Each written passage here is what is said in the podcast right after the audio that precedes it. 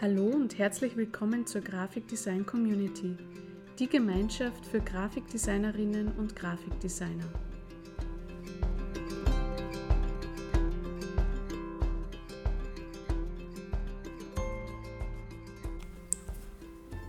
Hallo und willkommen zu einer neuen Podcast-Folge des Designradios. In dieser Folge nenne ich dir drei Ideen, die du umsetzen kannst, um die Beziehung zu deinen KundInnen in der Weihnachtszeit zu verbessern und die Bindung zu stärken. Die Vorweihnachtszeit bietet viele coole Möglichkeiten, um mit deinen KundInnen in Kontakt zu treten und ihnen eine kleine Aufmerksamkeit zu kommen zu lassen. Du kannst dafür sowohl analoge als auch digitale Produkte nutzen und es braucht dafür oftmals kein großes Budget. Ziel ist es, mit diesen Aufmerksamkeiten mit den Kundinnen bewusst und persönlich in Kontakt zu treten und ihnen etwas zukommen zu lassen, äh, ohne daraus direkten Profit zu machen. Ja, das heißt, ähm, neu, einen neuen Auftrag zu generieren und ein neues Einkommen zu generieren, ist, steht hier nicht im Vordergrund. Achte darauf, dass die Geschenke nachhaltig und sinnstiftend sind. Außerdem sollten es Produkte sein, die nützlich, persönlich und nicht aufdringlich wirken. Im Folgenden möchte ich dir nun drei Ideen mitgeben, die du für dich und deine Kundinnen umsetzen kannst. Idee Nummer eins: eine Weihnachtspostkarte. Eine Weihnachtspostkarte oder generell eine Postkarte ist eine der persönlichsten Formen, mit Kundinnen in Kontakt zu treten. Sie fühlen sich dadurch direkt und individuell angesprochen. Und das ist natürlich vor allem in der Vorweihnachtszeit das Ziel. Ja. Wenn du beschließt, eine Postkarte zu schreiben, dann tu das am besten mit der Hand und achte auf eine persönliche und individuelle Nachricht. Vermeide generische Texte und unpersönliche Anreden. Hab immer im Hinterkopf, das Ziel ist es, den KundInnen das Gefühl zu geben, dass du ihnen bewusst schreibst und sie persönlich anschreibst. Achte bei der Motivwahl auf Ästhetik äh, nutze nicht nur dein Unternehmenslogo oder irgendein kitschiges Motiv, das es zu hundertfach gibt. Wähle bzw. vielleicht gestalte auch eine besondere Illustration oder ein ansprechendes Foto. Ähm, dadurch ähm, erhöhst du einfach die Chancen, dass die Postkarte nicht direkt wieder Müll landet, sondern dass sie eventuell als dekoratives Element am Arbeitsplatz einen Platz findet. Das kann dann sein zum Beispiel am Bürotisch oder vielleicht auch an der Wand ähnlich, oder ähnliches. Ähm, ein weiterer Faktor, den du auf jeden Fall beachten solltest bei einer Postkarte, ist, dass diese nachhaltig und umweltschonend produziert werden und vermeide am besten Veredelungen mit Lacken oder Goldfarbe, verwende lieber Stanzungen und ein besonderes Papier, das sich äh, in der Haptik ähm, besonders anfühlt. Eine zweite Möglichkeit ähm, ist ein digitaler Adventkalender.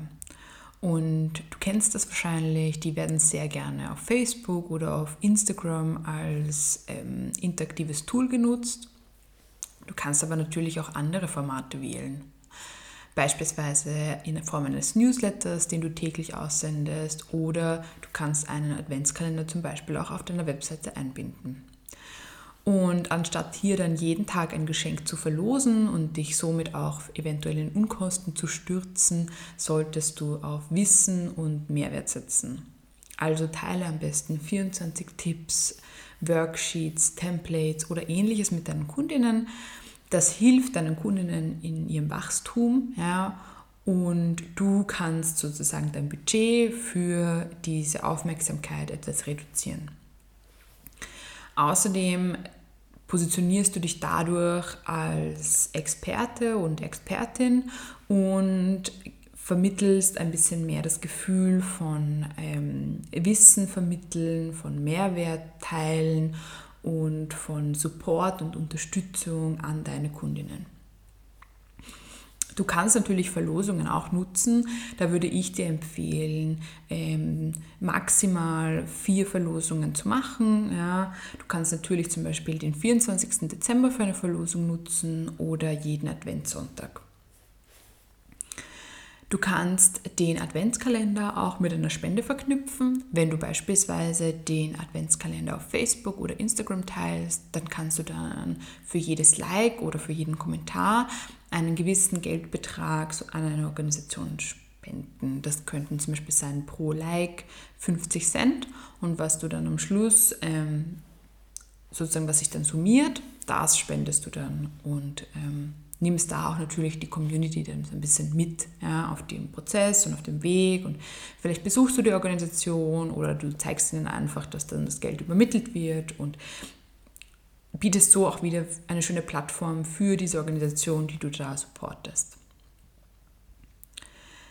Ähm, die dritte Idee, die ich persönlich sehr spannend finde, ist das Verschenken eines Freebies.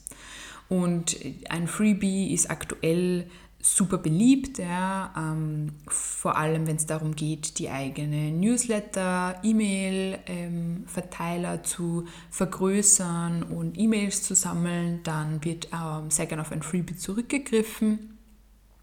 Du kannst aber natürlich ein Freebie auch für deine BestandskundInnen nutzen. Ja? Wenn du eventuell aktuell keine Zeit hast für einen digitalen Adventskalender, dir das eventuell zu aufwendig ist oder auch du auf ein analoges Produkt verzichten möchtest, dann ist das Freebie das passende Produkt für dich.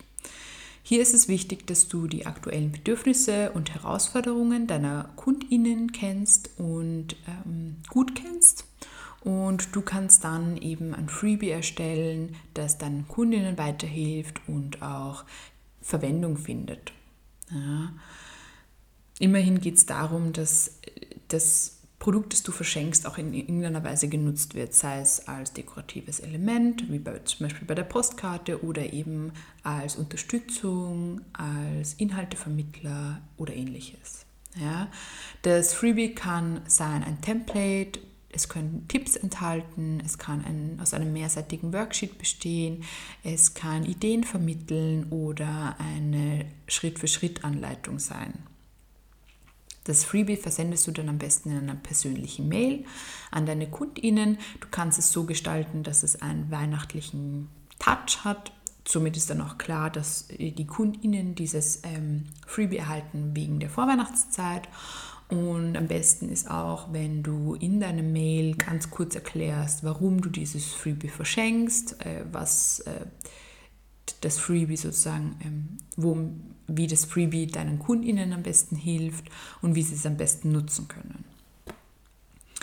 Zusammenfassend sei zu sagen, dass eine kleine Aufmerksamkeit in der Vorweihnachtszeit große Freude bei deinen Kundinnen auslösen kann und so die Beziehung zwischen dir und ihnen gestärkt wird.